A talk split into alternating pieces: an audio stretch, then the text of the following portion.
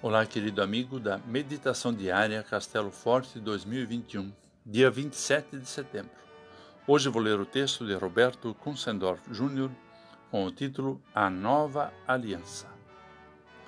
Mas, de fato, Jesus foi encarregado de um serviço sacerdotal que é superior ao dos sacerdotes, pois a aliança que ele conseguiu é melhor porque ela se baseia em promessas de coisas melhores conforme Hebreus 8, versículo 6.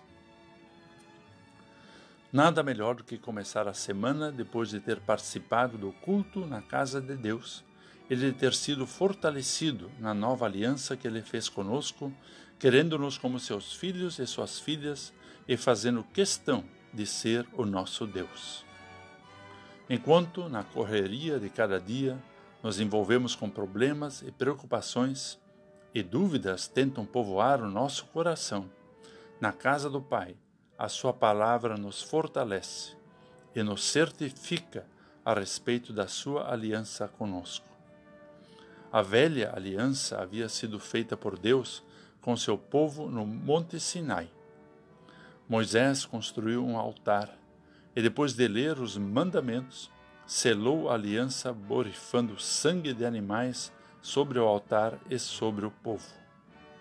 Ali Deus prometeu cuidar do povo e o povo prometeu obedecer a Deus. Sacerdotes sacrificavam animais para o perdão dos seus pecados e os de todo o povo, e assim a velha aliança se mantinha.